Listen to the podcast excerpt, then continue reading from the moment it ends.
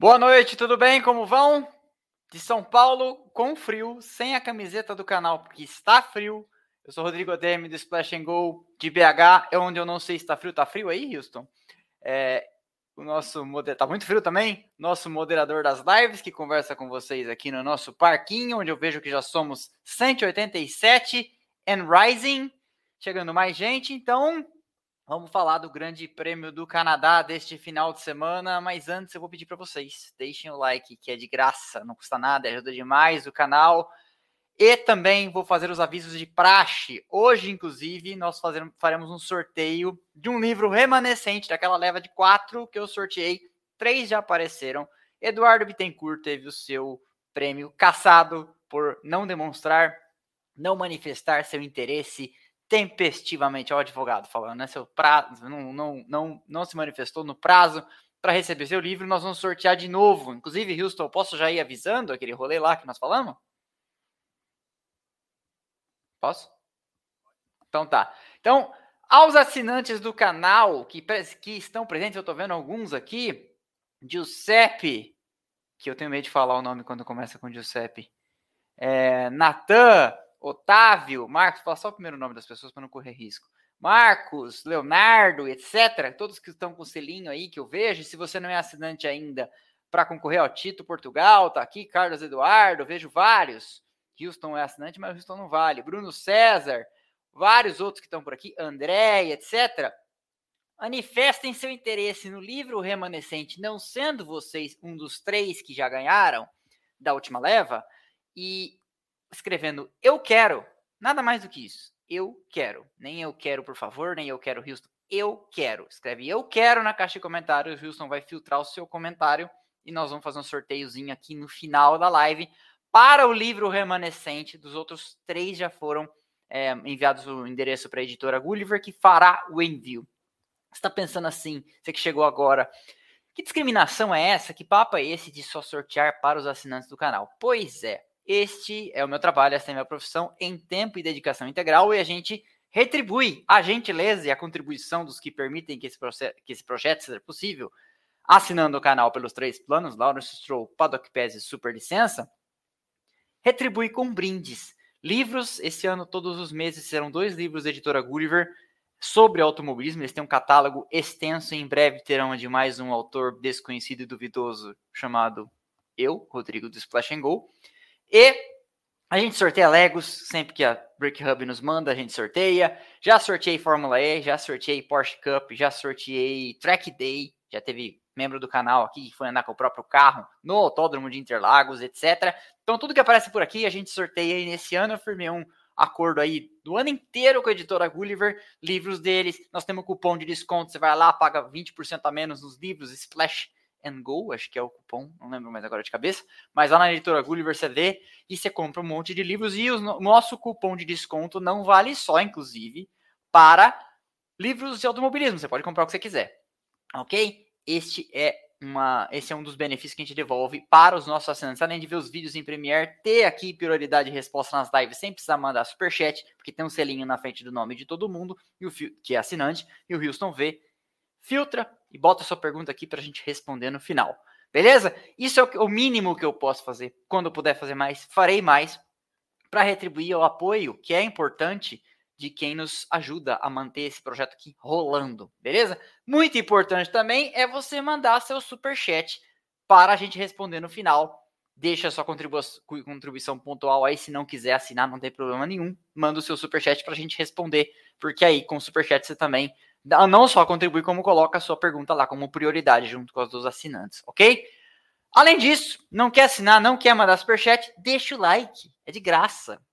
Eu publico de 70 a 80 conteúdos por mês aqui, beleza? Então é isso, sem mais delongas, vamos falar do final. Ah, eu estava aqui falando sobre tudo isso da editora Gulliver e não coloquei o slide dos livros. Tem muito mais do que esses aqui, esses aqui são alguns dos livros dos autores deles.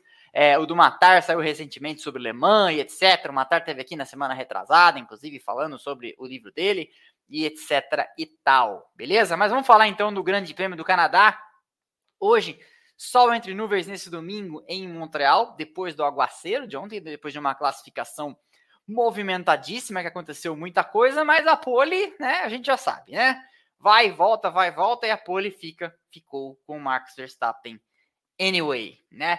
Montreal, lindíssima. Já fui na corrida em 2012. É um lugar do cacete. É super legal. A pista, a cidade, a infra, é tudo, tudo muito legal. A cidade abraça e ele meio que os canadenses. Aliás, esse canal também é cultura. Estão vendo lá no, no horizonte uma montanha onde tem uma torre? Esse é o Mont Royal, o Monte Real, em volta do qual a cidade construiu. Mont Royal, Montreal, né? Então é por isso aí que a cidade tem esse nome, por causa desse monte. E aí a cidade foi construída em volta dele, e essa é a ilha de Notre Dame, onde acontece aí a corrida, desde ela foi construída em 1978. A cidade, se eu não me engano, sediou as Olimpíadas de 76? Ou não?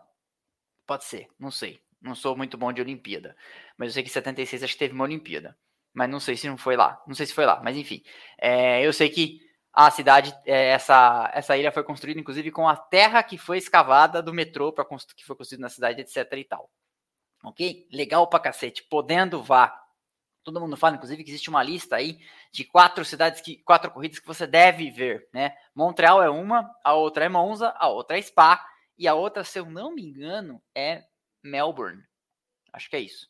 Se eu não me engano. Mas uma, uma das quatro eu já fui. Quem sabe vá na segunda em breve, beleza? Então essa é a história de Montreal aí. O circuito, como eu falei, tempo firme e apenas nuvens. E aqui atrás, ó, é a raia olímpica, atrás dos boxes, onde antigamente os, os mecânicos faziam, inclusive, aquela gincana de jangada, vamos dizer assim, né? Que eles pegavam restos de pedaço de carro, de coisa antiga, etc., papelão, pallet, container, e faziam essa gincana aí para atravessar a, a, a ilha foi construída em 65, então foi para a Olimpíada de 66, algo assim, não, 66 foi Copa do Mundo. Mas o circuito foi construído em 78. Pesquisei isso antes de fazer a live aqui, tá? É, o circuito foi construído depois da ilha. Uh, mas a, a raia é aqui atrás, e é nessa raia que rolava essa gincana nos mecânicos, ali nos anos 80 e 90 ainda rolava, mas depois parou de acontecer, né? Mas no único ano em que a Andrea Moda correu na Fórmula 1, depois que eu publiquei aquele episódio sobre a Andrea Moda, o Flávio Gomes assistiu e ele me mandou mensagem. Você sabe que no único ano que a Andrea Moda correu, eles foram lá no Canadá, fizeram o barquinho para brincar na gincana e o barquinho deles naufragou na raia olímpica para mostrar que a zica, né? E que a que a Andrea Moda não era ruim só em fazer carro de corrida, eles eram ruins também em fazer embarcações, pelo jeito. Continuando aqui, vamos lá.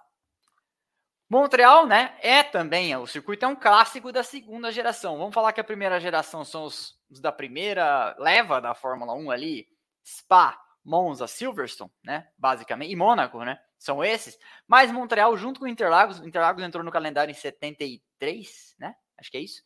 E Inter, Interlagos entrou em 72, né, ano passado que foi o Grande Prêmio 50, né, 50 anos, é isso aí. É, São Paulo entrou em 50, há 50 anos, 72, Montreal entrou em 78, aí teve algumas interrupções, tal, não foi o primeiro Grande Prêmio do Canadá lá, porque já tinham corrido em Mosport e Mont Tremblant, são outros circuitos, né, é, que o Canadá já teve, já, já recebeu Fórmula 1, mas já é um, vamos chamar assim, um clássico de segunda geração, é, e aí a gente poderia chamar de clássico de terceira geração, segunda geração também junto com o Zandvoort, né, terceira geração a gente poderia chamar aí é, Barcelona, Melbourne, esses que vieram nos anos 90. E aí depois tem os mais recentes, né? Vamos chamar aí de quarta geração Bahrein, né? Bahrein, China, Sepang, e que já saiu também, China, que faz um tempo que não tem corrida, e etc, né? E acho que nessa segunda geração a gente conseguiria colocar também Suzuka, né? Porque Suzuka tá, recebe a Fórmula 1 também desde 87, eu acho, 86, não lembro. Mas também, acho que é por aí que a gente consegue dividir as gerações de circuitos. Aí depois de lá para cá, tem várias levas de circuitos novos, né? Mas é lindíssimo o lugar. Aqui você consegue ver a melhor a raia, ó, na lateral, aqui atrás dos boxes. Essa é raia onde teve as competições de remo e canoagem. De sei lá qual Olimpíada. Se alguém descobrir e lembrar aí, fale. Deixa eu rolar aqui para baixo. ADM, se você. Ah, depois eu vejo seu comentário. Ah, a ilha foi construída em 65, com o resto da construção do metrô para Expo 67. Depois foi reaproveitada para as Olimpíadas de 76, em 78. Então é isso aí. E o circuito foi construído em 78. E o circuito era bem diferente, viu? É, aonde a gente tem aqui ó, essa partezinha vermelha da saída dos boxes, não era reto, tinha uma, uma, uma curva, uma chicane ali, e lá atrás também, os boxes eles eram naquela reta oposta lá de trás, aquela reta, aquela reta oposta não era reta até 95, Inclusive botaram uma chicane ali para diminuir a velocidade dos carros, porque eram umas, umas, curvas de alta. Aí deixaram tudo reto depois, e aí simplificaram o circuito, que continua espetacular. Eu sempre gostei muito de jogar no simulador. É, é daquelas que eu sempre fui bem, e algumas que eu nunca fui bem, por exemplo, Malásia. Nossa, nunca gostei dessa pista tá? Mas na minha, minha longa carreira de, de simuladores. Obrigado, Fabrício, pela informação, tá? Vamos lá, então, a corrida. Asfalto quente, 33 graus. E uma pausa para dizer 550 nos assistindo. Como nós estamos de like, vamos fiscalizar aqui. Vamos entrar aqui na live, que eu botei chamativo, chamativo título Verstappen igual Senna, né? Porque é, né? Ele igualou o número de vitórias do Senna hoje. A gente já vai falar disso. 559 nos assistindo, 304 likes. Então tem aí um déficitzinho razoável de likes, por favor. Deixe o like, que é de graça. É de graça deixar o like. É de graça que a gente está fazendo aqui, tirando para quem é assinante do canal. Ok? Prosseguindo então, 33 graus, asfalto quente. Tinha gente nossa lá, o Boots Underground, mandando fotos. Uma moça chamada Lívia, se não me engano mandando fotos de lá. Ela estava lá na arquibancada da curva 1, eu consegui perceber. Curva 2, na verdade. Consegui perceber pelas imagens e 33 graus, tempo firme, nuvens escuras em volta. Eu falei no grupo Paddock Pass antes da corrida que seria algo parecido com Barcelona. Não que eu entenda nada de previsão do tempo, nem de onde vem a chuva lá em Montreal, igual o Galvão Bueno fala que a chuva vem da represa em Interlagos, mas parecia ser o caso. A previsão falava em 15% de chance de chuva e a previsão estava certa, não choveu. E aí, todo mundo no caminho para o grid. E aí a gente começou a ver, começam a se abrir as cartas, né? O pessoal começa a ter que baixar as primeiras cartas. Todo mundo calçando médios, tirando Pérez, Magnussen e Bottas, que estavam de duros, e o Gasly, que estava de macios, né? Todo mundo de médios, esses três de duros, e o Gasly de macios. E fomos então para uma largada. Verstappen tranquilo na frente, fazendo a primeira curva. O Hamilton deu um salto ali, deu um pulo do gato, passou o Alonso antes da na freada, já estava na frente, contornou na frente. O Alonso viu que não ia dar para tentar mais nada. O Alonso, inclusive, foi acossado pelo Russell na primeira volta, mas acabou depois não conseguindo. É, o inglês, número 63 da, da Mercedes, não conseguiu fazer a ultrapassagem. E a coisa se estabilizou ali na frente com esses três, pelo menos nesse primeiro trecho, né? Mas mais atrás a gente teve ainda Sainz e Pérez, que tiveram seu momento ali na curva 7-8. Quando eu fui, eu fiquei, hospedado, fiquei hospedado, não, né? Eu fiquei na arquibancada da curva 7-8, mas não aquela ali, que acho que é um camarotão, né? Uma que fica pro lado de cá, ó, pro lado de dentro. Então, se quem passa reto aí, passa reto na nossa frente. Cuidado que uma Toro Rosso passou reto, inclusive nessa corrida que eu fui. Legal pra caramba esse lugar. Você consegue ver bastante coisa, você consegue entender, inclusive, carros que estão andando bem, carros que estão andando mal, porque é uma freada depois de um trecho de alta, seguida de uma curva para direita e uma curva para esquerda. Então você, você consegue ver quem fica a curva inteira brigando para acertar o carro e quem já chega, mata a velocidade e já está preparado para apontar e sair, né? É bem interessante você assistir uma corrida de uma curva difícil, como por exemplo, é interessante assistir uma corrida no Esso Senna, mas não lado de fora. O lado de fora não te dá essa sensação. Assistir uma corrida do lado de dentro, mesmo que seja uma corrida de clássicos, seja uma corrida de, de Fusca, de Corsa, etc., porque você consegue ver muito ali o trabalho e quem está equilibrado, quem está com o carro no chão, quem não está com o carro no chão. Tá? Prosseguindo, enquanto a briga do Pérez e do Sainz continuava nessa primeira volta, tivemos o primeiro grande susto que o Magnussen foi lá fora para evitar um desastre que eu acho que ele meio que deu uma perdida na. Ficou muito prestando atenção se ele ia conseguir chegar junto com o Pérez e ele quase encheu a traseira do Pérez. Se ele não faz aquilo ali, ele encheu a traseira do Pérez, que não torpedo, me, nos fazendo lembrar aí o Kvyat, pai da filha do Verstappen. Prosseguindo. Quarta volta, Verstappen liderava, Hamilton era o segundo e o Alonso o terceiro. Os dois viravam 17-7, Hamilton e Verstappen e Hamilton, e o Alonso virava 17-4, mostrando que tinha um carro no chão e tivemos uma excelente exibição da Aston Martin hoje, mas eu não tiro também o mérito de uma boa exibição da Mercedes. Eu tinha falado aqui que seria uma, uma pista para entender se de fato a Mercedes melhorou, e parece que sim, né? Porque não é uma pista que lhes favorece e, e eles tiveram um ritmo para andar junto com, com, com, a ponta. Não estava declarado que o, que o Alonso ia ficar com o segundo lugar né, até o final. É, teve um momento ali que o Hamilton começou a chegar e tal, então se foi uma boa exibição é, a Mercedes, antes do, do incidente com o Russell, vinha com os dois carros, possivelmente ali para colocar os dois no top 4, né? Mas achei uma, um, um dia. A gente vai falar mais disso daqui a pouco, mas achei um, um dia elucidativo para entender um pouco das coisas em termos de ritmo de corrida E a Aston Martin atualizou o carro nesse final de semana, né? Então a gente pode entender que algumas coisas parecem ter funcionado. Vamos ver como, do mesmo jeito que com o da Mercedes a gente não pode concluir, não podia concluir em Barcelona, que tinha dado certo, era melhor esperar esse final de semana e vamos ver como é que as coisas vêm para os próximos. Também é cedo para dizer que o da Aston Martin, né, cravar que deu certo, mas funcionou bem, pelo menos hoje. O Alonso conseguiu fazer uma boa corrida, é, então parece que as coisas estão aí tomando o rumo, o rumo esperado, né? Esperado o rumo, mas assim, não a salvo de alguns sustos. O Alonso deu uma brush, né? deu uma boa raspada ali na, no muro nessa curva, onde uma vez eu lembro que o Patrese deu uma panca em 91, ficou para atravessar aí, causou uma bandeira vermelha num treino livre, se eu não me engano. Mas foi a salvo de maiores problemas, isso aí foi só o susto, não aconteceu nada, e ele continuou. E esse era o grande embate que se desenhava né, para a corrida. Foi o grande embate, na frente pelo menos, porque o Verstappen não foi ameaçado em momento algum. Nessa galera aí, dos, dos, primeiros cinco, vamos dizer, né? Porque o Alonso seguia o Hamilton de perto, andou na zona de DRS do Hamilton, o terço primeiro da corrida inteira. Não chegou a, a esboçar, o esboço de manobra foi depois, né? Foi, a ultrapassagem foi depois também. Mas essa, essa era uma, esse era um, um embate interessante aí. E os dois tinham um ritmo muito bom. O, o, Hamilton não conseguia escapar do Alonso, andava, o Alonso andou na zona de DRS, o que é muito bom para conservar pneus e conservar o equipamento.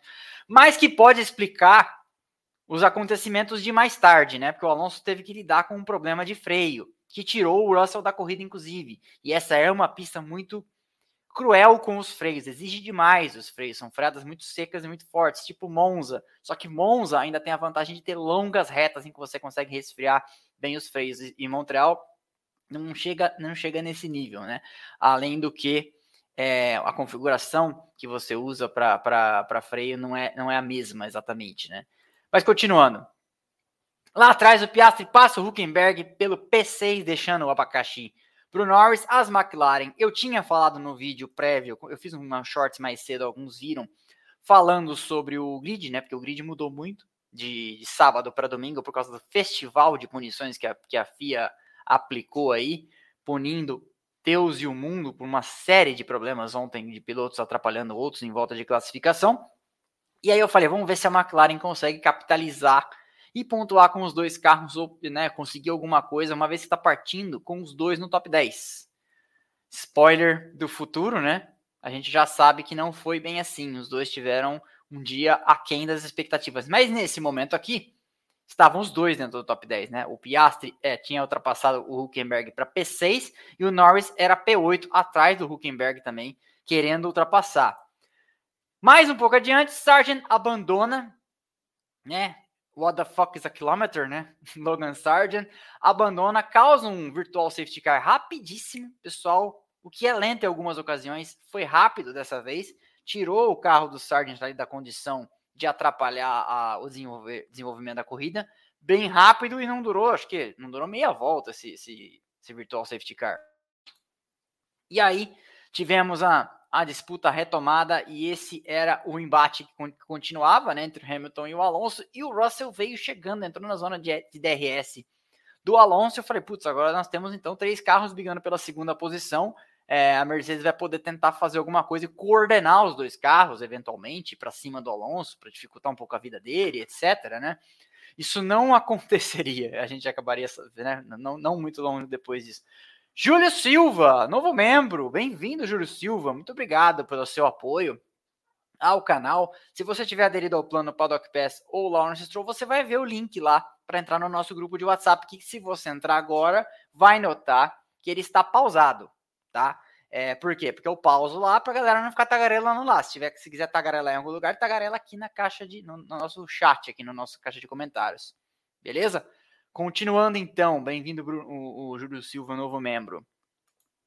Aí, na continuidade, a gente teve um lance interessante que era, depois que o Piastri passou o Huckenberg, quem ficou preso atrás dele foi o Norris. E olha o que começou a acontecer com o pelotão, igual aconteceu é, em Mônaco, né? Em Mônaco acontece muito isso, né? Quando um carro mais lento começa a segurar é, a galera, isso esparrama. E olha com, poucas voltas a diferença que o, que o Piastri abriu para o Huckenberg, Norris e companhia. E você tinha um pelotão ali, Você tinha essa, essa posição, quer ver? Vamos voltar aqui dois slides. Porque o, o Piastri passou para é, assumir P6, então o, o Huckenberg era P7, né? Então você tinha de P7 até Joey De Vries lá na rabeira da, da, da do, dos Huckentrain, é, Huckentrain, exatamente. Você tinha essa galera toda, você tinha uns 12 carros presos atrás do Huckenberg, que com uma Haas, que anda, tava andando bem reta hoje, pelo menos, né? E numa pista que não é Monza, não é tão fácil assim ultrapassar, é, tava segurando todo mundo, que foi inclusive do que valeu-se o álbum para conseguir uma excelente sétima posição. Eu acho que o álbum hoje foi o ADM reclamando das mais de mil mensagens dia. Eu não. Eu nunca reclamo das mais de mil mensagens dia, só que eu acho que na hora da live você tem que vir mandar mil mensagens aqui, inclusive que o algoritmo gosta disso e ele recomenda mais a live, que na live tem muito comentário, sem querer direcionar nada, ninguém a fazer nada, tá? É só, só dizendo. Porque coitado do Houston, vocês começarem a floodar aí a caixa de comentários e comentários, mas enfim, essa é a, a verdade. Nós temos no momento 747 nos assistindo e 487 likes, o que evidencia a cornice de boa parte da nossa ilustre audiência que não está deixando os likes, ok? Tive que ser mais enfático agora, mas essa é a, essa é a história. Continuando então, olha aqui aquilo que nós vimos ilustrado no mapinha, olha a, a materialização da fila de carros sendo segurados aí pelo ilustríssimo amigo Huckenberg todo mundo preso atrás dele, as duas Ferrari, o Pérez, o Stroll, uma renca presa atrás do cara, que depois acabou até fazendo um pit stop mais cedo, ele, ele tinha razão em fazer isso, porque é aquela coisa, né, ele já já deu o que tinha que dar dali para frente, ele só tava tomando, correndo o risco de alguém atrás dele fazer isso, né, fazer um pit stop para dar um undercut. Então, ele parou, acabou se lascando, porque ele não sabia que viria um safety car, né? Mas ele e Gasly tinham parado, inclusive o Gasly parou, o Huckenberg parou, deixou então o Norris pro, é, pro Leclerc, que vinha tentando se recuperar aí, num dia que a Ferrari, surprise, surprise, não meteu os pés pelas mãos na estratégia, mas parecia, né? Durante boa parte da corrida, parecia. Russell aparece então com a Mercedes danificada, muro para o carro número 63 e causa então um safety car de que eu falava. E aí todo mundo para os boxes, né? Todo mundo para para capitalizar em cima do safety car. Calça, a maior parte calçou pneus duros e o Verstappen foi o primeiro a parar. Depois o Hamilton, depois o, Alonso pararam juntos. Inclusive a gente teve aqui um lance que deu alguma polêmica.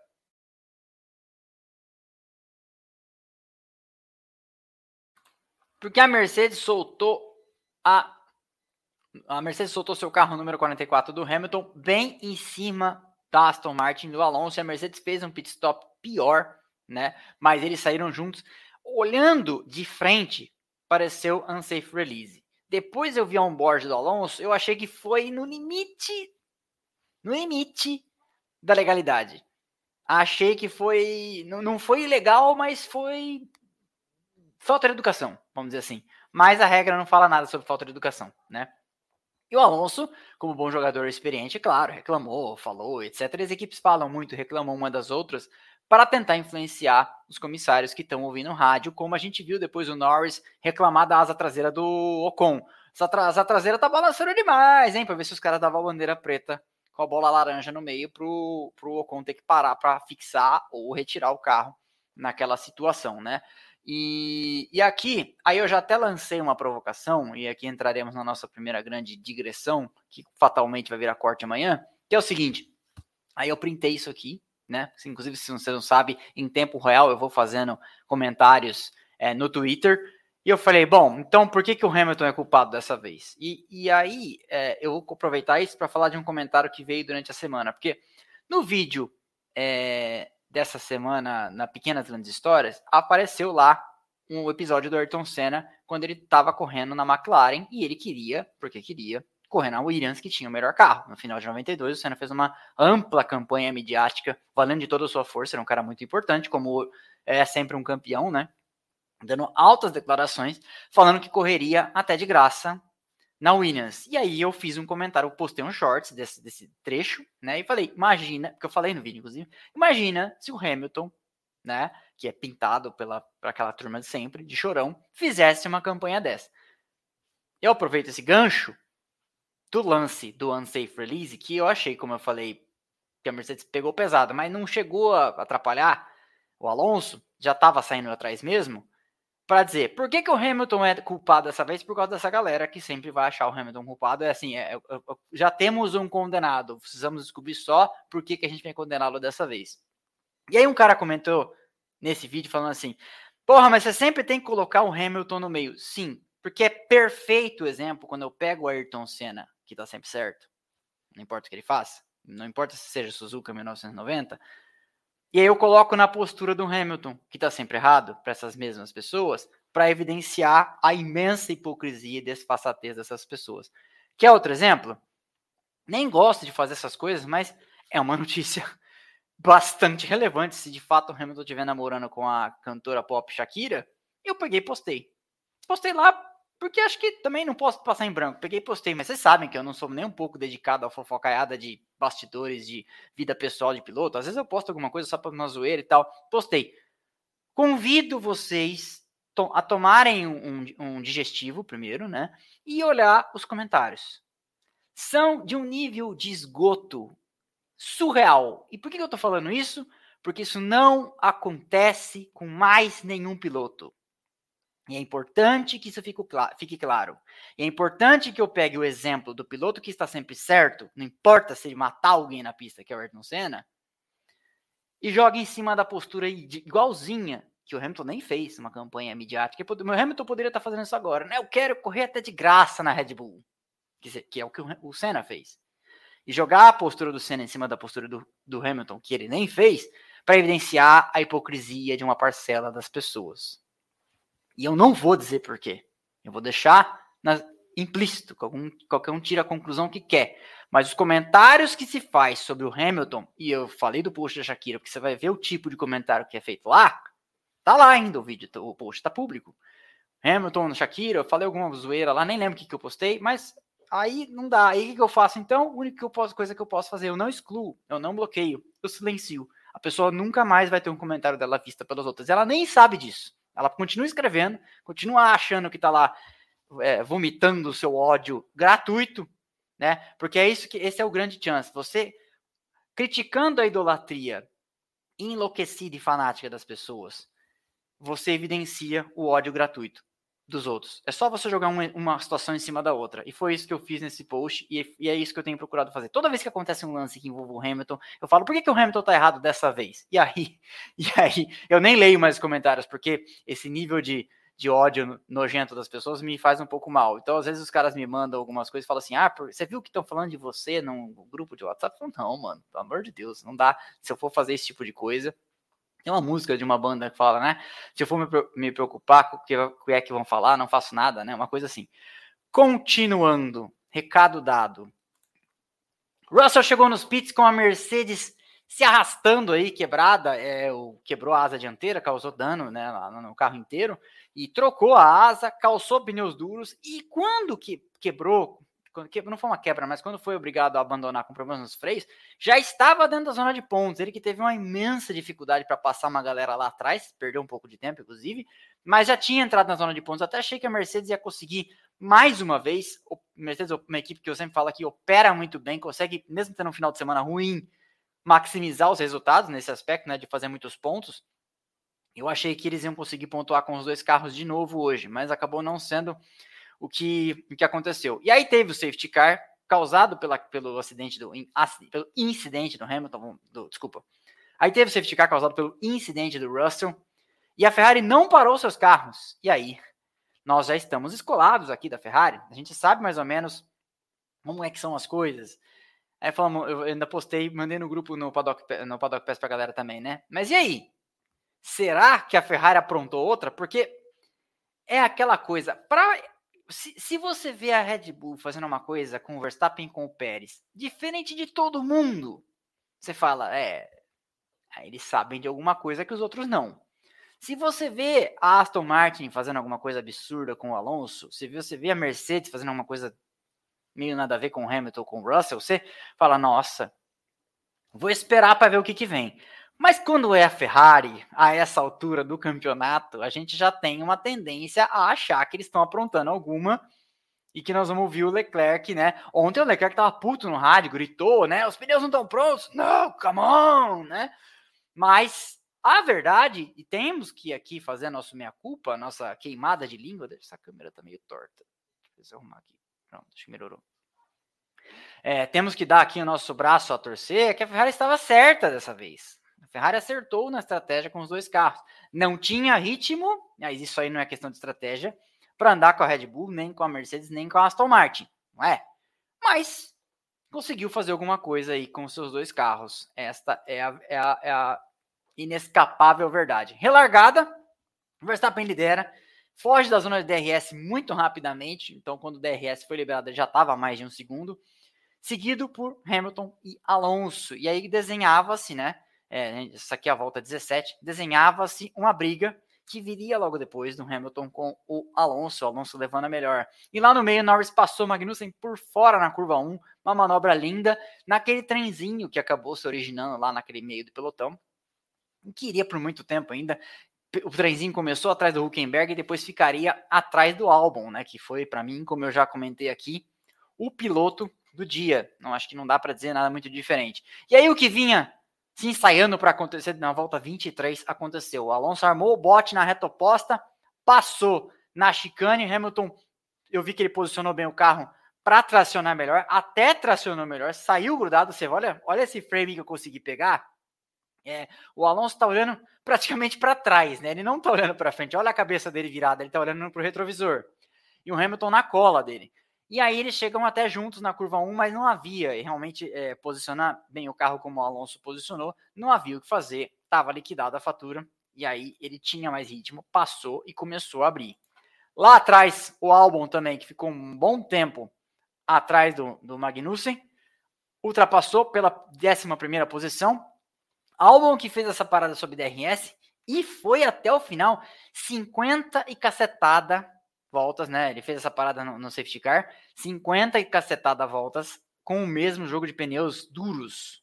Grande atuação aí. E eu tinha falado aqui, né, que eu achava que a Williams tinha a Williams com o Albon, né, não com o Sargent. Mas eu achava que a Williams tinha carro realmente para pontuar nesse final de semana. Porque essa pista tem as características, algumas, né, de Monza. Freadas muito exigentes, muito duras, seguidas de chicanes em que é apontar passar, atacar a zebra e sair tracionando bem. Isso, por, é, é, por paradoxal que seja você comparar Montreal com Monza, é, é, é verdade. O acerto nesse aspecto é parecido. Não em downforce zero, igual você tem em Monza, né? Mas nesse aspecto é bem parecido. E são coisas que o carro da Williams tem bem. A Williams tradicionalmente vai bem em Monza. Tá? Só se lembrar que o De Vries estreou na Fórmula 1, pontuando com o carro do Albon no ano passado. E eu tinha falado isso aqui, vocês são testemunha, quem assiste meus vídeos todos sabem. E a piloto do dia Albon, quem não concorda é clubista, disse Fabrício Magro. E eu concordo com ele. Oh, eu ia exibir, você apertou para exibir e desexibiu. Desculpe, Houston.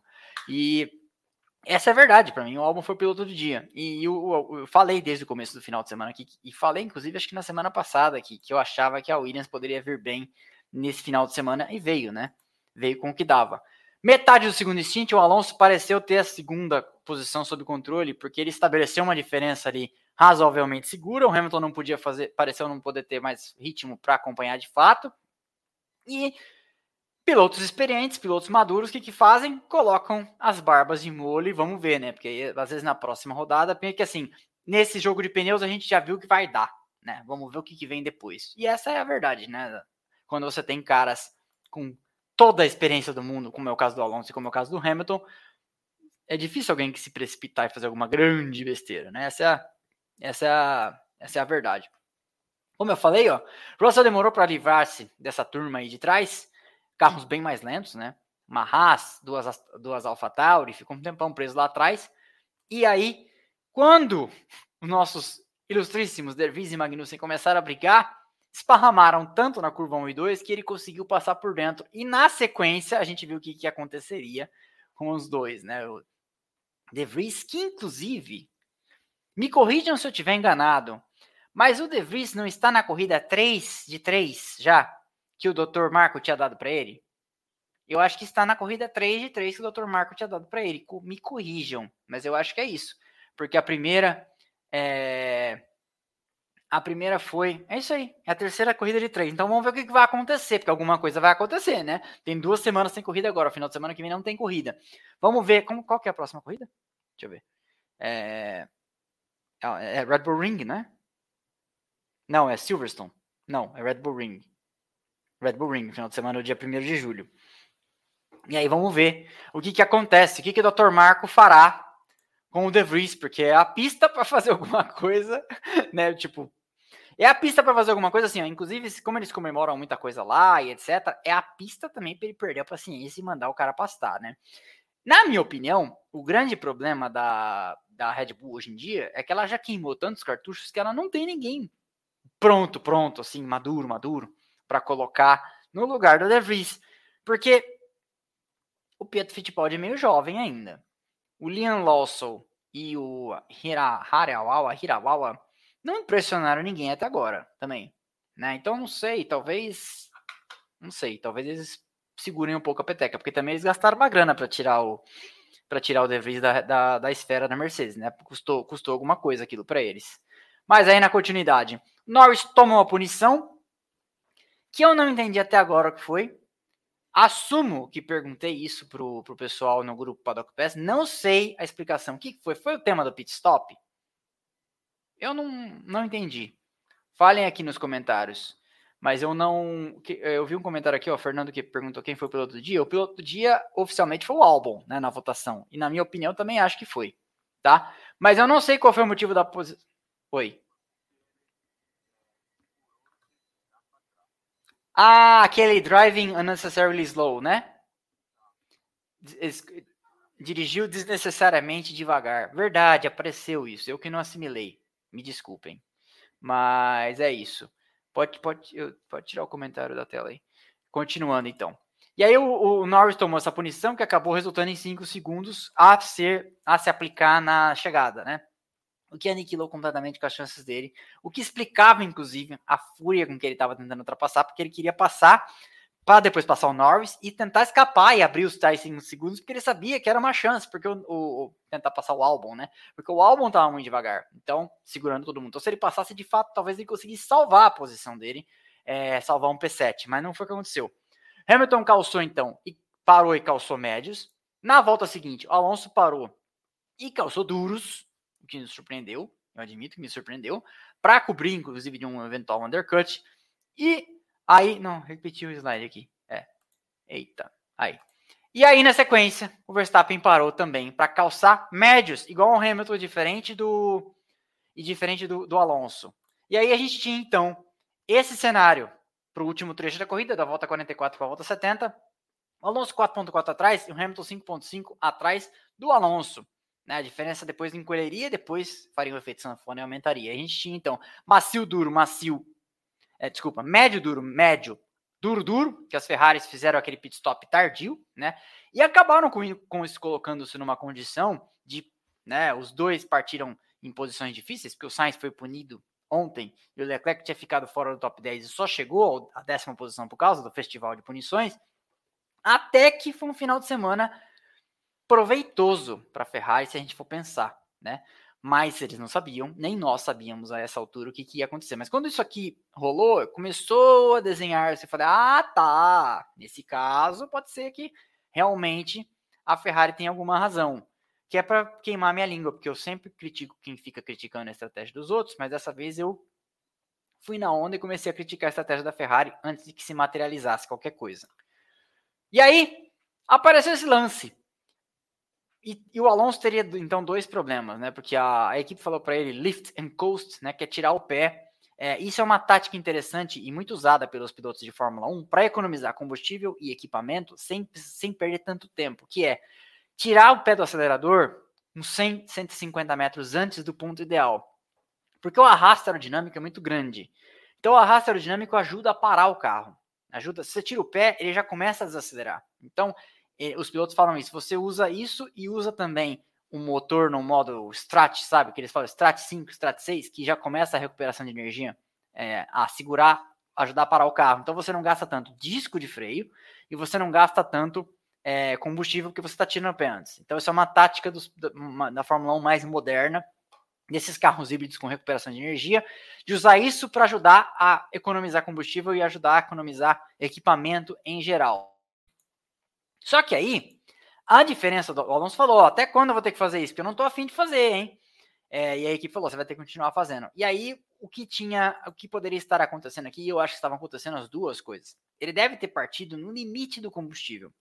Porque as equipes, às vezes, colocam os caras para fazer distância de combustível menor do que a distância da corrida. Então, assim, 70 voltas, eles colocam o cara com 67 voltas. O que significa que em algum momento ele vai ter que economizar, economizar combustível. Quem já jogou jogo de Fórmula 1 no videogame, no computador, sabe que você pode escolher lá a estratégia. Não tem reabastecimento hoje em dia, mas ainda existe estratégia de combustível. Você fala, eu quero uma estratégia agressiva. Eu vou partir negativo 7 voltas. Significa que em algum momento você vai ter que alterar o modo de, de funcionamento do motor para uma estratégia que você vai ter que andar gerando ali aquela. É, pagando, vamos dizer assim, o negativo que você tá, até entrar, chegar no zero. Senão você tá devendo gasolina. E aí, você entrar, por exemplo, a 10 voltas do final, com 8 voltas de combustível, é muito agressivo economizar. Você tem que quase andar devagar, né? Quase andar na banguela. Então, o que você tem que fazer? Tem que administrar o tempo todo. Então, o Alonso talvez estivesse fora da régua e a equipe tenha pedido isso para ele. Essa é uma das coisas. Mas depois a gente veio a saber que ele estava reclamando também de problema de superaquecimento nos freios. E a gente viu é, ele em vários momentos tentando, lá no começo da corrida, tentando andar fora da zona de, de turbulência, de vácuo do Hamilton. Por quê? Para tomar mais ar fresco nos discos de freio, que tem o duto de freio na frente, né? E tentar melhorar a temperatura, porque como eu falei, estava muito quente lá hoje. Essa é uma pista que exige muito freio com essa pancada que você tem que dar no disco nas freadas mais duras, né? Inclusive a, a final da, da, reta dos boxes, final da reta oposta, naquele trecho lá que tem outra zona de DRS perto da curvas 8, curvas 8 e 9, e antes do hairpin. Então são freadas muito pancada, então isso acaba é, machucando bastante os freios. E aí pediram isso para Alonso e ele falou: Ó, oh, estamos prejudicando. E aí, justamente por problemas de, de, freio, o Russell acabou abandonando a prova numa, numa corrida que já foi mais. A mortalidade já em outros anos já foi maior, né? Mas essa é uma pista que sempre Sempre nós, a gente vê esse tipo de problema nos treinos livres. Eu vi aquela fumaça escura saindo do disco de freio de alguém, e é sempre um, um sintoma clássico do Grande Prêmio do Canadá.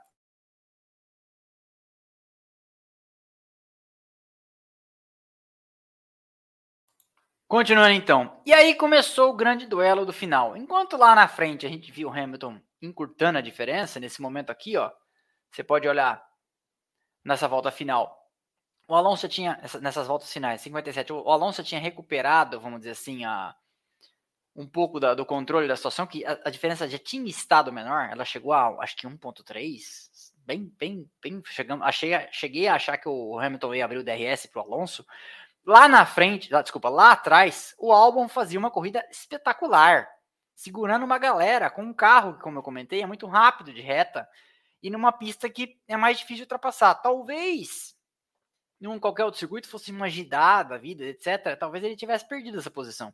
Mas em, em, Montreal, que as retas não são tão longas, ele conseguiu se segurar e conseguiu levar uma posição incrível em termos de pontos para o Williams. E aí o Hamilton aqui, como eu falei, ó, tirou a diferença aqui lá depois do pit stop era 5.2, caiu para 1.3, foi caindo, caindo, caindo, chegou a 1.3 naquele momento em que o Alonso economizava e parecia que o Alonso de fato teria tinha problemas. Lá atrás, Norris meteu por dentro naquela fila atrás do álbum, passou o Bottas no grampo, no hairpin. Inclusive, eu lembrei, vou fazer um short sobre o que é hairpin, que muita gente pergunta, embora eu já tenha feito aquele vídeo do glossário, vou explicar é, melhor. E aí, Russell, ah não, esse slide está repetido. Russell abandonou. Esse também está repetido, esse também está repetido, esse também está repetido. Me desculpe. E aí, na sequência, então, quando o Norris fez aquela ultrapassagem sobre o Bottas, ele chegou no Ocon e começou a reclamar dessa asa que de fato estava meio balançando demais, mas a direção de prova pareceu não concordar com o queridíssimo, com o ilustre Norris, que depois né, cairia para fora da zona de pontos. E aí a gente tinha essa situação quando o Alonso pareceu re ter retomado as rédeas da situação e reabriu a diferença para 3.2, depois abriria um pouco mais para o Hamilton, mas o Verstappen já tinha vazado e o Alonso chegou a falar, né? Eu quero vencer a corrida. Na hora que ele tava reclamando, vocês viram isso? Eu achei meio, meio bravata, né? Do Alonso, quero vencer a corrida. Não vai vencer, né, querido? Enquanto a Red Bull tiver com o RB19 e o Verstappen tiver a bordo, você não vai vencer, desculpa. E aí, Bandeirada, Max Verstappen vence no mesmo momento em que a gente chega a mil pessoas nos assistindo. Deixem o like, quem chegou agora, deixa o like. O Verstappen cruza a linha de chegada, vence sua 41 primeira prova na Fórmula 1, iguala o número de Ayrton Senna e a centésima vitória da Red Bull na Fórmula 1. E então o Verstappen já é, já faz um tempo, né, o maior vencedor de corridas da Red Bull, não é? Eu acho que é. Ou ainda não? Acho que é, acho que ele passou o Vettel no ano passado. Porque então, como ele venceu todas de Red Bull, ele, ele 41 dessas 100 são do Verstappen. Sobra as outras, que eu acho que são a maior parte do Vettel. Salvo engano. Mas aí me corrijam se eu estiver enganado. Na bandeirada, então, Verstappen primeiro, Alonso segundo, Lewis Hamilton terceiro, numa, num pódio, um peso pesado, que já tinha acontecido na Austrália, né? Só que com o Hamilton em segundo e o Alonso em terceiro. O resultado ficou então: Alonso em segundo, 9,5 atrás do Hamilton, depois 14 do, da ponta e uns 4,5, 4,7 do Alonso. Leclerc, o quarto, atrás do Hamilton. Sainz, o quinto. Pérez, o sexto. Os dois aí, Sainz, é, os três, Leclerc, Sainz e Pérez, até que conseguiram fazer funcionar. Né? É, era o lugar que eles tinham que estar, porque todos os outros carros eram mais lentos, então com pit stop, com alternância, tal, com estratégia, fazendo funcionar, era onde eles tinham que chegar. Não era de se esperar que eles chegassem na frente, a não ser que alguma tragédia acontecesse, do Verstappen, do Alonso do Hamilton, que tem carros tão bons quanto os deles, iam vazar, né? Tiago Forrec, ou Forrec, bem-vindo, novo membro, mais um membro.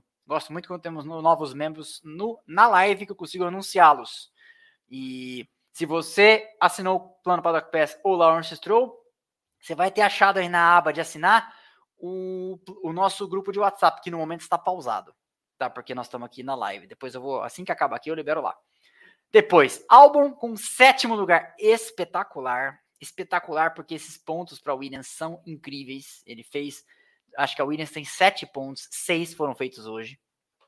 E aí, Ocon, oitavo, não conseguiu passar, ficou um tempão atrás do álbum, não conseguiu passar. O Lohan Rossi, o chefão bravo lá, não vai gostar disso. E aí, Stroll até conseguiu chegar nos pontos, errou várias vezes, quase, quase destruiu o carro ontem na classificação, etc. Mas consegue levar dois pontinhos aí com o nono lugar. E Bottas, que ó, depois de muito tempo, muito tempo, né? Que o Bottas não estava na zona de pontos. Que situação do Bottas, já falei aqui que estava meio com cara de ex-piloto em atividade. O, o Rodrigo Matar comentou de num post meu. E, e de fato parece, né? Ex-piloto em atividade tá tomando pau do Joe, é uma situação meio, né? E aí, décimo primeiro, Peraí. Não, lá de Grande da Espanha, desculpa aqui. Décimo primeiro para Piastri, décimo segundo para Gasly. Esses aqui né, andaram, o, o Piastri andou um bom tempo na zona de, de, de, pontos. O Gasly teve aquele problema daquele pit stop fora de hora, né? Essa é a verdade. Houston, Vettel ganhou 38 na RBR. É isso aí. E aí as remanescentes são de Mark Webber, né? E Daniel Ricardo. São essas. Nicholas became a new member. Nicholas está tocando uma Gibson ou uma outra marca mais Les Paul, dá para ver ali na imagem, dourada. E aí então, Piastri décimo primeiro, andou muito tempo nos pontos, mas aí teve problemas. Décimo segundo para Gasly, décimo terceiro para Norris, pagando aquela punição, porque tava todo mundo. É, aí o álbum lascou com a vida dele, porque como aquele monte de carro tava junto, tomar uma punição de 5 segundos no meio de uma fila de vários carros, te coloca nesse contrapé aqui que ele chegou atrás do, do álbum, é isso? Não, ele chegou atrás do Ocon, que estava atrás do álbum, e no fim acabou matematicamente por causa da punição, sendo 13 terceiro. Depois, Sunoda 14º, Huckenberg 15º, final, uma corrida de corno para a Haas, né? Porque o Huckenberg classificou em segundo, largou em quinto e chegou em 15 quinto. Que ele teve aquela parada também. A DM esquecendo o Pérez também. Por que eu esqueci o Pérez? O que eu falei de errado? Não sei. Ah, ele ganhou pela Red Bull, verdade. O Pérez ganhou pela Red Bull. Tá certo, tá certo, verdade. Mas acho que, acho que são esses, né? Acho que eu não esqueci de mais ninguém. Porque o Coulter não ganhou, é, o Kivet não ganhou. Acho que são esses caras aí que ganharam. Mas é, tem o Pérez, verdade. E ganhou, não, não ganhou poucas, né? Ganhou cinco ou seis. Ele tem sete? Ah, sei lá. Acho que ele tem seis e ganhou cinco de Red Bull, porque ele ganhou uma de Racing Point, é, lá em Sakir. Então, Tsunoda 14, Huckenberg 15, Sainz, eh, desculpa, Zhou 16, Magnussen 17, como eu estava falando no final de semana de corno para a Haas, e não tem conseguido, tem conseguido com alguma frequência colocar os carros no top 10, normalmente com Huckenberg, mas não tem conseguido converter isso em pontos, e como eu falei, isso vai custar caro. A sorte dela é que as outras que estão próximas ali também têm conseguido marcar ponto dificilmente, mas eu, a gente já vai chegar nos construtores, espera aí. Magnussen, então, 17º, De Vries, 18º, que, que pode ser a sua terceira de três, né? O Russell aí já não concluiu e Logan Sargent também não. Vamos aqui para o campeonato de pilotos, como está a tabela atualmente. Max Verstappen, 195 pontos. Sérgio Pérez, 126, é o segundo. Uma luneta de vantagem. É... Já dá três corridas? Não dá três corridas, né? 195 menos 126. 69. Não dá três corridas, então o Verstappen não pode ficar três de férias. Alonso é o terceiro, 117. Hamilton é o quarto, 102. Aí, Sainz é o quinto, 68. O Leclerc ainda não passou ele. Russell é o sexto, 65. Aí o Leclerc é o sétimo, com 54. O Stroll é o oitavo, com 37. Vocês vão ver na tabela de construtores como essa atuação aqui abaixo da média do Stroll vai custar caro para Aston Martin no final do ano. Vai custar caro mesmo para Aston Martin no final do ano. E aí, eu acho que a gente já teve essa conversa no plano Paddock Pass, já falo disso aqui. Então, o Stroll oitavo com 37, o Ocon o nono com 29 e o Gasly o décimo com 15. O, no momento, o Ocon já tem quase o dobro dos pontos do Gasly.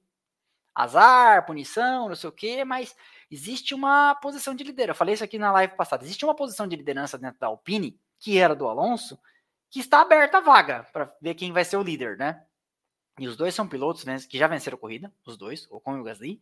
Os dois são pilotos jovens, os dois são pilotos franceses. Então, assim, tá 0 a 0 ali, tirando o fato de que o Ocon já é um cara mais antigo na casa. Então, assim, esse posto está para ser tomado por alguém. E no momento, tá certo que o Gasly tá num primeiro ano da equipe, tá certo que ele teve alguns azares, mas o Ocon também teve uns azares. Então, assim, tá fazendo mais limonada com os limões que tem.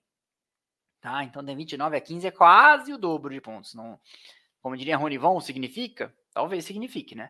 Lando Norris, então, tem 11, poderia e não marcou pontos hoje, poderia ter marcado.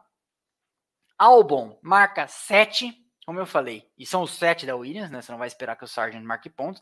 Marcou 6 hoje. Então, esse resultado para o Albon pode ter feito o ano da Williams. Pode ter tirado a Williams do risco de ser a última, porque a Williams estava com um ponto. Porque a AlphaTauri, se eu não me engano, tem dois. E agora a Williams tem sete. E não é todo dia que a AlphaTauri marca ponta. Aliás, é quase nunca. Então, essa, esse resultado aqui pode ter feito o da Williams. A Williams talvez agora fale assim: agora a gente vai mirar em fazer um carro que ande bem em Monza e dane-se. Feliz 2024, sabe? Então pode ser uma, uma, uma estratégia para a Williams. Marcar ponto onde dá, perder tempo com corrida que tem que perder, ponto, perder tempo, entendeu? E aí, então, Albon 7, 12 depois Huckenberg, o sexto, é o 13 terceiro, tem 6, desculpa, 13 terceiro, 6. E aí, Piastri, 14 tem 5. Depois, Bottas, 15 tem 5 também. O Joe, 16 tem 4. O, o, esses, o, o Bottas fez ponto? Fez, né? Ou não? Ia fazer? Cadê o resultado da corrida? Não, não. Cadê? Hum, ah, fez um ponto, é isso aí. Bottas fez um ponto. Continuando então. Bottas fez um ponto hoje, porque ele estava empatado com o jogo, 4 a 4 né? 5 a 4 no momento, era o 15, depois o jogo 16 com 4, o Tsunoda 17 com 2, o Magnussen 18 com 2. Queria saber o que está se passando na cabeça do Magnussen nesse momento, um cara que ele já desgostou tanto como, como o Huckenberg, dando assim. Tá brilhando mais, né? Colocou o carro em segundo, apesar de não ter largado em segundo ontem. Na chuva. 19 para o De Vries e 20 para o Logan Sargent. Vamos falar aqui do campeonato de construtores, que acaba sendo a culminância disso tudo, né? Red Bull, 321 pontos. É quase o dobro da Mercedes, que é a segunda colocada no campeonato de construtores. E é aqui que eu queria falar para vocês. A Aston Martin teve um carro melhor que o da Mercedes no primeiro parte do campeonato até Barcelona. Em Barcelona, a Mercedes era claramente melhor. Hoje, as coisas estavam bem equilibradas, mas eu acho que a Aston Martin tinha um tiquinho a mais ali, como mostrou em corrida. A Mercedes que anda sempre melhor em corrida do que em classificação, desde a época em que ela dominava, mas principalmente nesses dois últimos anos, isso é mais evidente. A e aí você vê como, a, como, como, que é, como é que são as coisas. O Russell pontua mais que o Stroll. O Alonso e o Hamilton estão pontuando muito próximos. E aí você tem o resultado. 167 da Mercedes, 154 do da Aston Martin. Por quê? Porque o Lance Stroll tem 37, é isso? Vamos voltar aqui. 37 pontos, acho. Lance Stroll, 37 pontos. Só que o Alonso tem. Cadê? Eita, passei. O Alonso tem 117. Então isso explica essa diferença. Por quê? Porque isso, isso, vai, isso vai continuar assim. Porque o Stroll vai continuar não marcando pontos. O Alonso vai continuar tendo que carregar o piano sozinho, como o Gasly fazia antigamente na, na AlphaTauri, e o Tsunoda não né? E aí a situação vai ser, no final do ano, eu fico pensando como é que vai ser a reunião de, de membros, de sócios da Aston Martin fabricante, da Aston Martin equipe, que os caras vão falar, então, papai Stroll. E eu já tenho aqui, já estou vacinado, já falei, já defendi tanto o Stroll de quem falava que ele era o Latifi, que agora eu posso falar mal. O Stroll não é o Latifi, o Stroll não é o Logan Sargent. O Stroll é o Stroll. E o Stroll já fez coisas interessantes, já fez pole no molhado, etc. Mas o que acontece é, ao mesmo tempo que o Stroll não é o Latifi, o Stroll não é o Norris. O Stroll não é o Gasly, que são exemplos que eu usei na última, na última live. E aí, será que os sócios da Aston Martin não vão falar? Então, Sr. Lawrence Stroll, que eu, se eu fosse sócio da Aston Martin, eu ia falar isso pro, pro meu parceiro acionista, que é, veja, a gente tinha carro para ser vice-campeão de construtores nesse ano. A gente foi, porque eu acho que vai ser, a não ser que uma reviravolta aconteça, Terceira, porque a Mercedes tem dois pilotos que pontuam mais consistentemente que os nossos dois, porque a gente tem um que pontua, tira mais do que dá para tirar do carro, e o seu filho não. Então eu acho que se a Mercedes, por exemplo, recebe, não lembro qual é a cifra, 35 milhões de dólares da FIA por prêmio do Campeonato de Construtores pelo vice-campeonato, e a gente receber 25, esses 10 o senhor vai ter capitalizado o bolso. Porque é, é, é, é, a sua vontade de ter um filho piloto de Fórmula 1 e seu filho querendo ser piloto de Fórmula 1 que estão nos custando isso. Não é um raciocínio justo? Você não falaria isso pro teu sócio? Eu falaria isso pro meu sócio. Olha aí, eu dando pauta pro DM. Foi você que falou isso, né? É, é. Então, são raciocínios coerentes. Meu papel é só verbalizar algumas coisas de pessoas mais inteligentes, entendeu? É isso que acontece às vezes. Nem sempre a ideia é minha, é verdade. Mas esse não é um raciocínio coerente. Você não falaria isso pro seu sócio? Porque, veja, é, é dois, dois com dois. Tem um monte de. O álbum. Imagina o que faria o álbum hoje, que meteu um P7, o que o álbum faria com uma, uma Aston Martin. E tem uma lista aí. O, próprio Russell marcaria mais pontos. É, quem lá? O Gasly marcaria mais pontos, que eu falei. Acho que o Tsunoda marcaria mais pontos. Não sei, Tsunoda talvez não. Mas vocês entenderam o meu ponto, né? Então, é, o Huckenberg, que já foi piloto reserva da Aston Martin, inclusive, já, já substituiu, inclusive, pilotos com, com, com, com substituiu o Vettel com Covid ano passado. Então, eu acho que é um debate que se põe à mesa. Já disse, não, não entro na turma dos que ficam chamando o Stroll de pereba, não sei o que, tal, tal, tal. Se fosse andar de kart com a gente, uma bateria de 20 voltas, ele daria três voltas no melhor de nós.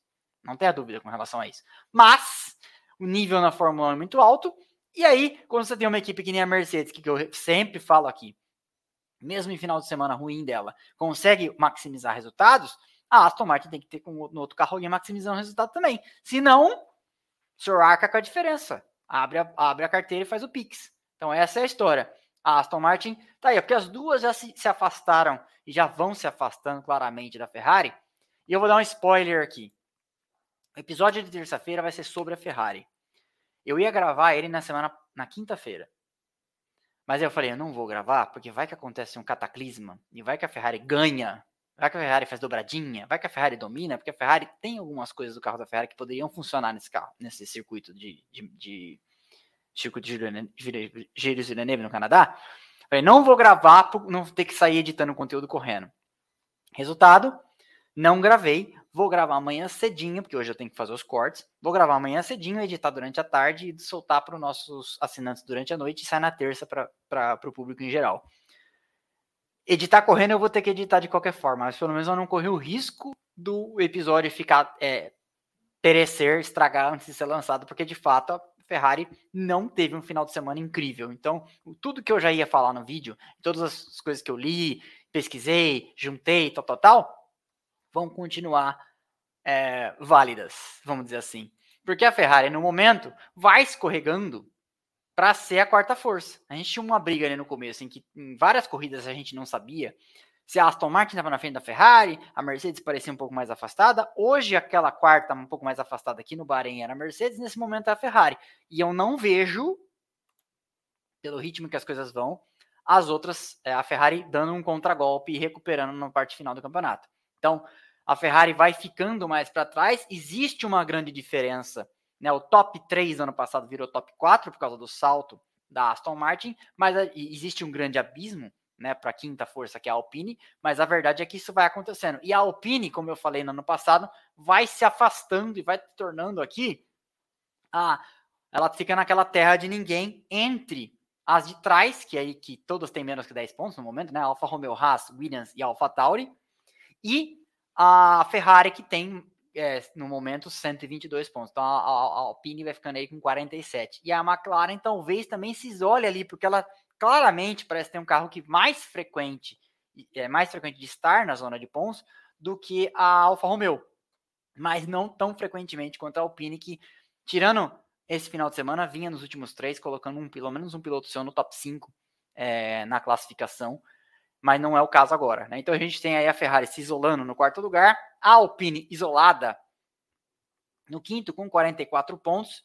marcou pontos de novo. A McLaren, que poderia ter se distanciado da Alfa Romeo hoje, que marcou um ponto no fim.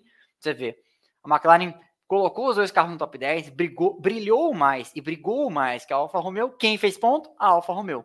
Um ponto, tá certo. E eu acho que a Alfa Romeo não é, piloto, não é equipe para brigar com a McLaren. Mas também acho que a McLaren não é equipe para brigar com a Alpine. E esse é o cenário atual. Alfa Romeo, aí a McLaren 17, Alfa Romeo com 9, a Haas com 8, Aí que tá. Ó o pontinho que o Bottas fez aqui, a diferença que faz. Né? Isso aqui vale uma puta de uma grana. Então, o Huckenberg e o Magnussen é, tem que começar a conseguir converter resultados, porque tinha. Esse era um final de semana importante para isso ter acontecido. Tá certo que aconteceu com o Huckenberg, tem a ver com estratégia? Tá. Mas é que, né, é muito comum que as coisas saiam errado para Haas. É mais comum as coisas saírem errado para Haas do que as coisas, as coisas não saírem errado para Haas. Então, tô com uma coceira no nariz. Então, tá aí a Haas com 8 depois a Williams com 7, e olha a importância dos pontos do álbum. Por quê? Porque a Williams estava atrás da AlphaTauri com um ponto e agora ela está na frente com 7. Ela deixa de ser a última para ter no radar a possibilidade de, de repente ser oitava. Ela é a nona. Ter, de repente ter a possibilidade de ser oitava, de ser a sétima. Porque vai que em Monza chove. Vai que em Monza você tem uma corrida com bandeira vermelha, safety car, não sei o quê. O Gasly de AlphaTauri já ganhou em Monza aquela vez, lembra? E é uma pista que ela anda bem. No ano passado, tá, para mim, tá assim, tá na conta que a Williams vai marcar ponto em Monza. Se ela marcou com o De Vries dois pontos, se eu não me engano, tá na conta que ela vai marcar ponto em Monza. Então, ela já pode pensar assim: hum, no momento eu consigo fazer um ou dois pontos. Eu tenho sete, conseguiria fazer uns nove. Se ninguém mais pontuar, né, está é, é onde está meu potencial de pontos? Acho que a Williams vai pensar assim: ó, tomara que ninguém mais aqui nessa galera marque muito mais. Porque eu acho que nesse ano eu consigo marcar pontos em mais uma corrida e mais uma outra. Né? Sempre tem uma, uma que escapa. Eu acho que a Williams tem que fazer essa conta e pensar nisso. Agora eu vou focar esforços no pacote de Monza e já era. Né? Feliz 2024, vamos pensar no carro do ano que vem. Mas é isso. Então tá lá, a Williams com 7 e a AlphaTauri é a última com 2. Beleza? Vamos às perguntas. Mande lá, Houston. Uhum.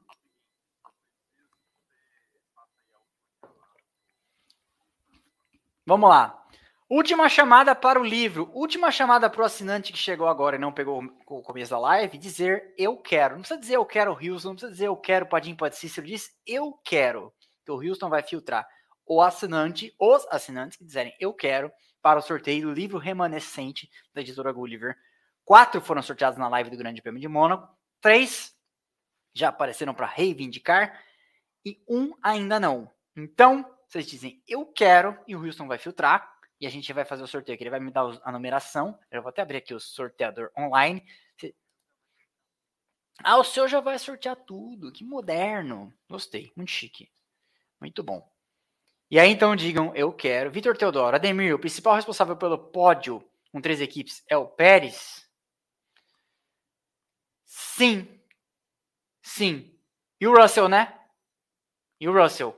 Porque talvez o Russell desse um pouco de trabalho ali. Mas talvez o Russell passasse só o Hamilton. Não sei. Mas acho que não dá para tirar da conta do Russell também, né? Liz. Não. Não, não, não. Você. Não, não, não. É, pagou, a gente, pagou, a gente fala, mas a gente não lê, né? Liz. Tudo bem, Liz? Acho que às vezes o Houston faz isso para me testar.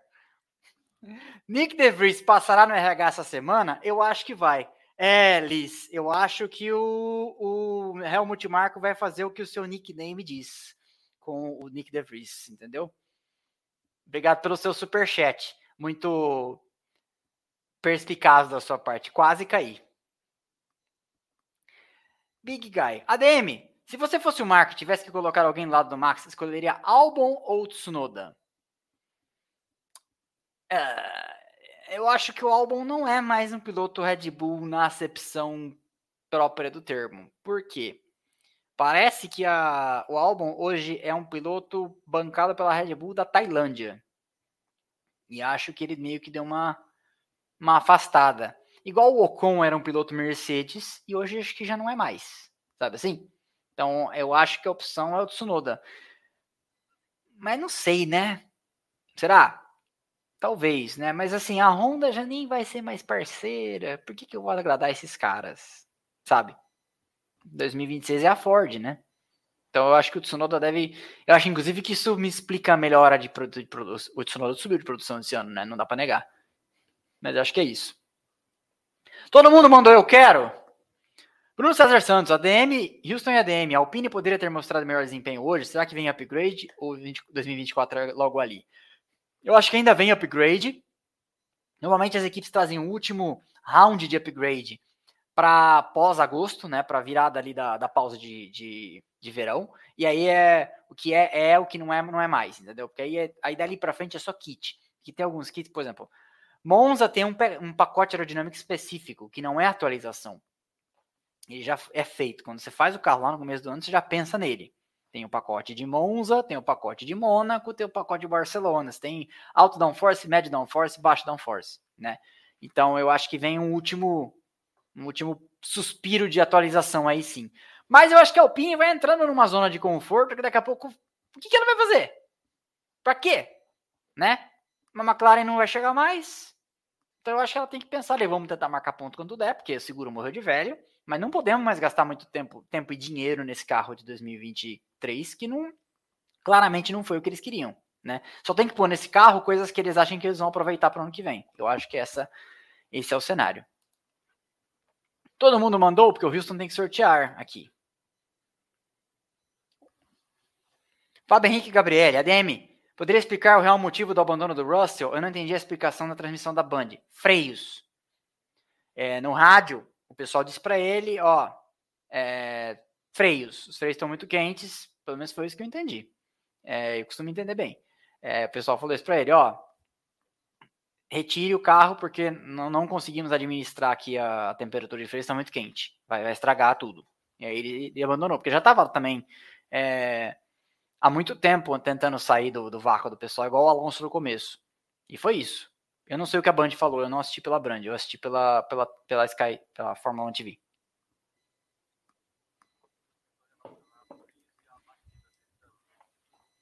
Freios e a batida dele também. Só se foi alguma coisa assim, bateu em um pedaço de carenagem, entrou no duto de freio e não estava deixando resfriar. Pode ser, não sei. Como é muito rápido hoje foi muito rápido, inclusive, da live para a corrida para live, não deu tempo de eu ir mais a fundo. Magnussen e De Vries. Algum culpado ou incidente de corrida? Ah, o que, que, vocês acham, Carlos Henrique Nunes? Eu devolvo para a audiência, mas eu acho que foi incidente de corrida. Tem mais perguntas? André, ADM, o que explica a falta de performance do Pérez, sendo que ele tem o melhor carro do grid. O natural não seria ele estar brigando por pódio em todas as corridas? Foi uma ótima pergunta sua, que eu, eu tava esperando esse gancho para dizer o seguinte. Toda vez que alguém começa a dominar na Fórmula 1, e eu já vi isso acontecer três vezes, com o Schumacher, com o Vettel e com o Hamilton. Em algum momento, em algum momento isso vai acontecer com o Verstappen. Começa o papo de que é só o carro, né?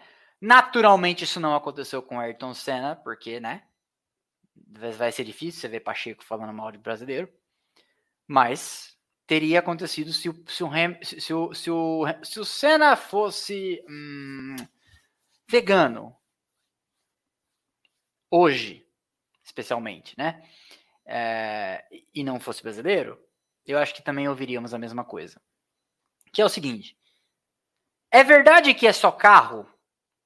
Não é verdade que é só carro na Fórmula 1, porque fosse só carro, o Pérez hoje teria disputado a vitória com o Verstappen. Olha o final de semana de corno que o Verstappen teve. Desculpa. Olha o final de semana de corno que o Pérez teve. Fosse só carro, o Stroll teria chegado no pódio hoje. Olha o final de semana de corno que o Stroll teve hoje. E é sempre assim. Fosse só carro, o Irvine teria disputado campeonatos com o Schumacher em 90. Em, campeonatos não, porque em 96 não disputou a Ferrari, mas 97, 98, 99. 99 ele disputou por uma ocasião do destino em que o Schumacher se acidentou. Fosse só carro, o Barrichello teria disputado o campeonato. E aí, como as coisas assim, é muito da hora aquele fenômeno, que você inverte a lógica, né? Fosse só carro, o Barrichello teria disputado campeonatos com o Schumacher. 2000, 2001, 2002, 2003, 2004. 2005 não, porque a Ferrari não teve um carro para isso, porque mudaram o regulamento para prejudicar a Ferrari, claramente, né? Mas você percebe? E aí, quando você tem um piloto claramente melhor do que um brasileiro, e eu não estou dizendo aqui que o Barrichello é ruim, é só que o Schumacher era melhor, aí era só carro. Entendeu? Mas então não era só carro quando o Senna dava um pau no Berger? Não era só carro? Entendeu? Então, assim, critérios. Ou é ou não é. Então, não é só carro. O Verstappen é muito superior ao Pérez. Não é só carro. O Hamilton era muito melhor que o Bottas. Não era só carro. O, o Vettel era muito melhor que o Marco Webber. Não era só carro. O Schumacher era muito melhor que o Irvine e que o Barrichello. O que não significa que o Irvine, o Barrichello, o Mark Webber, o Valtteri Bottas, o Sérgio Pérez sejam ruins e que você ou sua avó sejam melhores e conseguiriam fazer coisa melhor do que eles. Entendeu? Uma coisa é uma coisa, outra coisa é outra coisa. São excelentes pilotos, só não são gênios. Daria um cacete na gente andando de kart, mas e em alguns dias ganharam desses caras. Weber, Bottas, Berger não. Weber, Bottas, Barrichello. Teve finais de semana que o Schumacher não deu conta do Barrichello. Teve finais de semana que o, o Hamilton não deu co conta do Bottas. E teve finais de semana nesse ano que o Verstappen não deu conta do Pérez.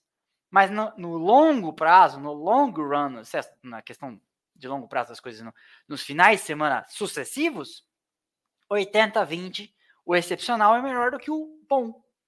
Então, não é só carro.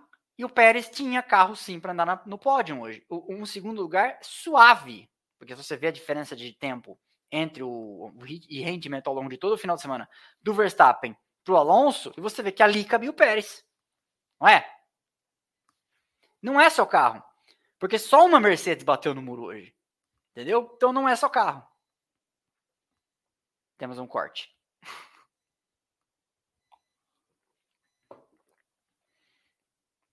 E quando eu vou me inflamando assim, não é com você, tá? É com é o ímpeto. Carlos Eduardo de Moraes, ADM. As atualizações da Mercedes e da Aston Martin deixaram mais próximo da Red Bull. A Red Bull está administrando a diferença no ritmo de corrida, porque na corrida de hoje a diferença, a diferença foi menor. É, porque em Barcelona foi 23 segundos, né? Mas em Barcelona não teve safety car. Ou teve? Acho que não teve safety car. Né? Então tem isso. Mas eu acho que sim, tem duas coisas aí acontecendo. Um, a Red Bull já está tirando o pé do carro, do carro, do carro desse ano. Ela vai fazer algumas coisas que já estão assim, meio que já está programado fazer, vamos fazer. Mas não vamos.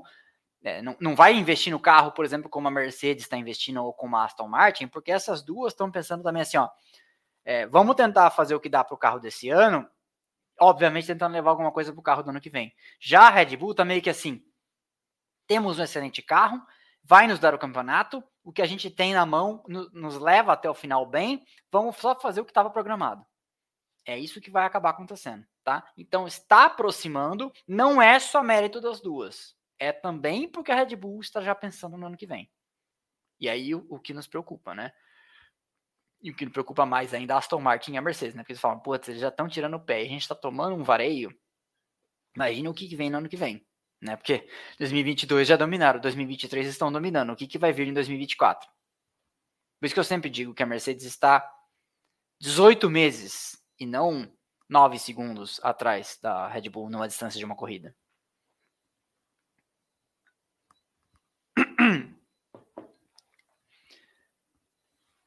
Quando você tiver com o sorteio em mão, você fala, tá? Por que o ADM chama qualquer um de corno? Porque é meu jeito de me referir às pessoas de uma maneira não tão ofensiva. sei lá, é o jeito de falar. Eu falo, falo isso no trânsito. Falo isso, tipo, sei lá, tô aqui derrubou água. Pô, mas é um corno mesmo, hein? É parte do. do meu, faz parte do meu show, como já diria o poeta.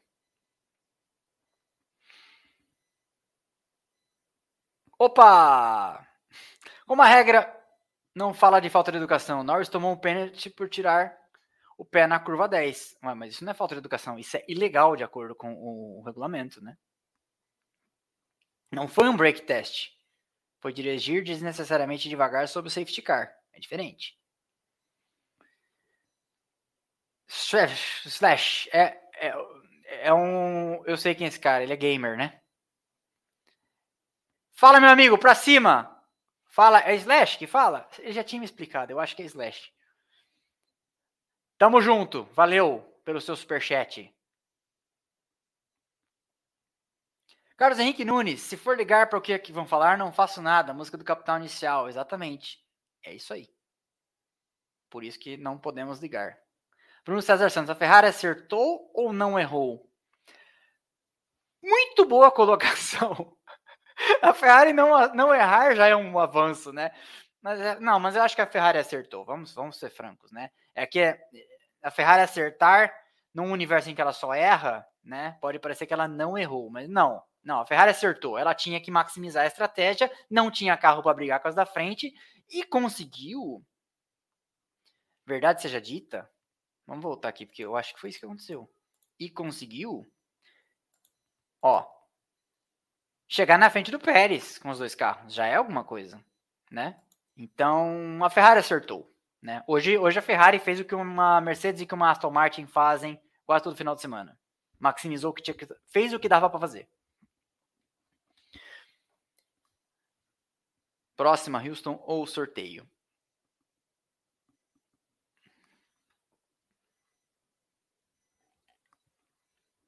Oswaldo Laurindo.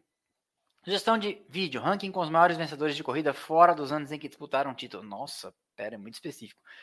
Maiores vencedores de corrida fora do ano em que disputaram o título. Exemplo. O, seria, por exemplo, o ano passado o Russell venceu uma corrida, mas não disputou o campeonato? Que é uma regra bem específica, né? Tô pensando aqui. O Berger, em 88, venceu uma corrida sem ter disputado o campeonato. Acho que é isso, né, que ele quis dizer. O Schumacher venceu uma corrida em 2005 sem ter disputado o campeonato, porque foi o Alonso e o Raikkonen que disputaram, a Ferrari estava de fora. Eu acho que é isso que o Oswaldo Laurindo quis dizer. Pode ser Oswaldo Laurindo, vou pensar, mas eu acho que que há outros, ainda há outras outras listas para a gente ir fazendo, mas é uma, uma boa ideia. Aliás, temos reacts prontos para lançar. Vocês vão curtir. Vamos lá, Houston. João da Saveiro Prata. Tudo bem. Tudo bem? Ademir, o que achou da corrida de Checo e Lancelot? Lancelot é o lance? Tá ficando feio pro mexicano? Stroll claramente muito atrás? Tá ficando feio pro mexicano? Stroll claramente muito atrás. Que é parte daquela resposta mais alongada que eu dei agora há pouco, pra gente ver que não é só carro. Né? É, e os exemplos foram muito elucidativos. Olha o pódio hoje, Verstappen, Alonso, Hamilton, e olha os companheiros dos três hoje. E o Russell não faz tanta besteira, né? Mas os três companheiros deixaram a desejar. Pérez teve uma, uma corrida abaixo da média, como já vem acontecendo algumas vezes. É, desde que a gente começou a achar que ele poderia ser, né? Desde que disseram por aí que era o novo Rosberg e tal, murchou completamente. E a mesma coisa com o Stroll, que está muito abaixo do Alonso. E hoje, o, hoje, pelo menos, o Russell foi muito mal é, bateu, etc. Coisas de coisas que um cara que quer andar na equipe, que, um cara que pretende liderar a Mercedes, e eu sempre falo aqui que eu acho que a Mercedes achou o cara que vai liderá-la depois da, do Hamilton, é, ainda não é. E é por isso que é, só dá para rir, nem responder, quando alguém fala que o Hamilton é o segundo piloto da Mercedes, né? Enfim. Continuando.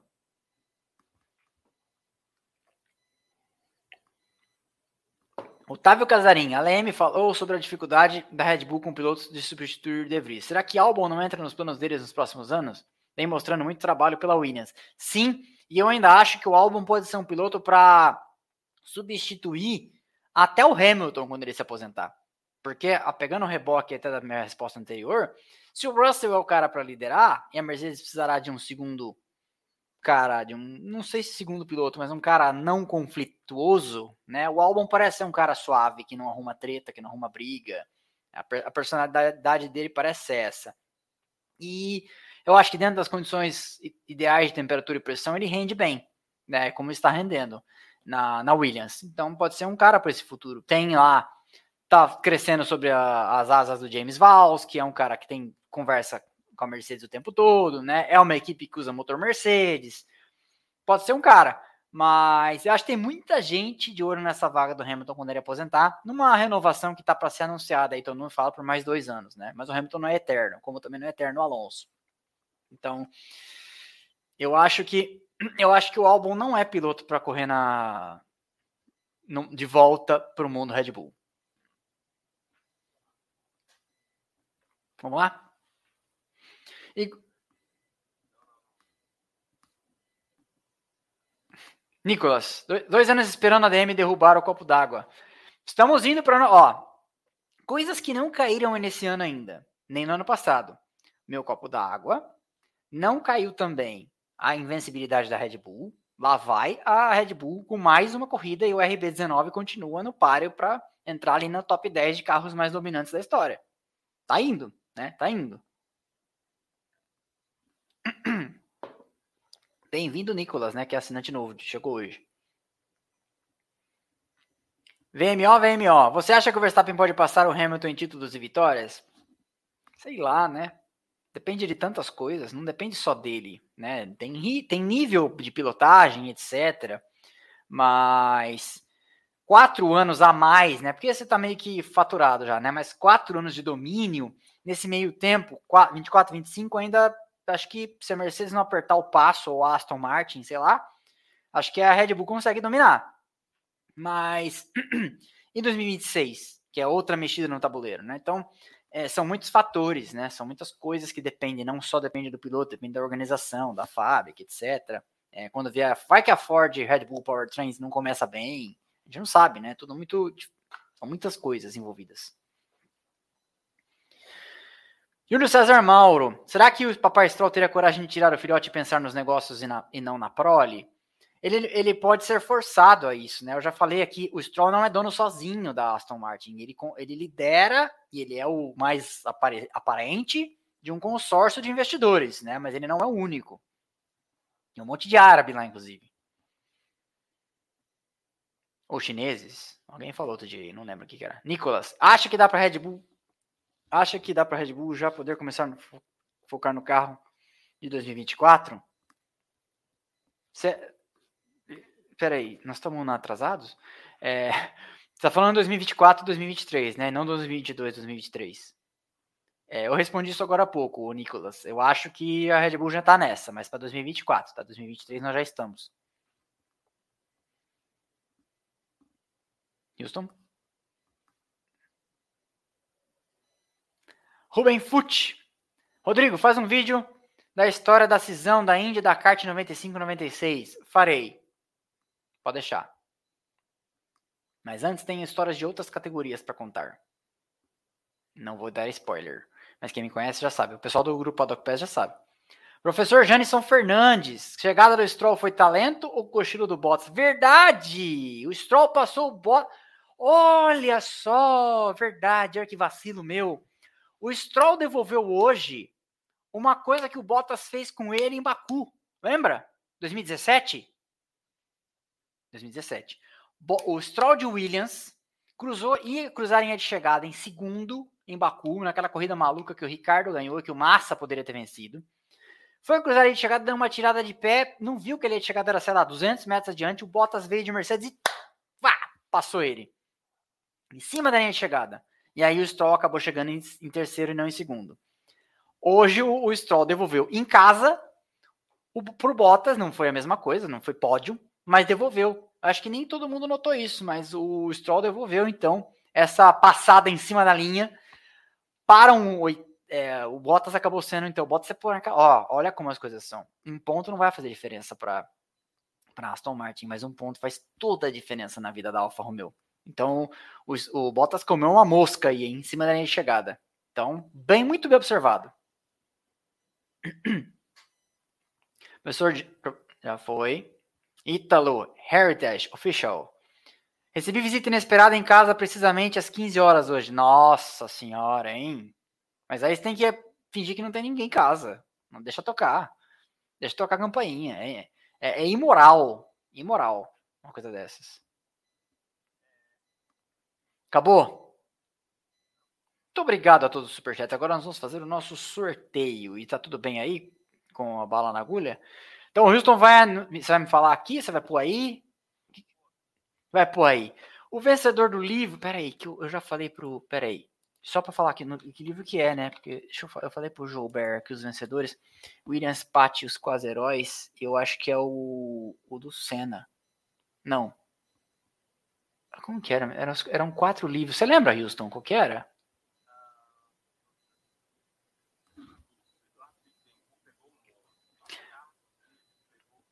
Ah, não, esses aí já foram. Era só para lembrar isso. É o livro Monza 61. 61 Livro Monza 61, do Américo Teixeira Júnior, que conta a história da maior tragédia da história da Fórmula 1, no acidente que matou, vitimou Wolfgang von Trips e acho que mais trinta e tantas pessoas. O vencedor do livro é o assinante Joselito, que eu não sei se trabalha no Hermes e Renato ou não, mas é o assinante Joselito. Joselito, você está na live ainda?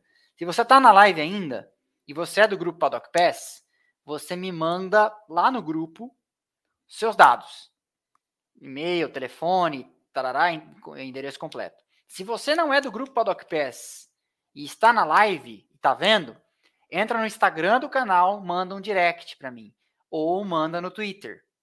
Ou manda no meu e-mail, rodrigo.splashandgo.com.br. Tá bom, Joselito? Espero que você esteja aí e veja o, o meu recado. Se não viu agora, talvez veja mais tarde. Mas eu vou postar nas redes do canal também, na comunidade do YouTube, etc. Tomara que ele tenha. Deve estar de olho, né? Se, se, se manifestou interesse, deve estar de olho. Beleza? Então é isso, pessoal. Obrigado a todos que vieram. Batemos mil aqui.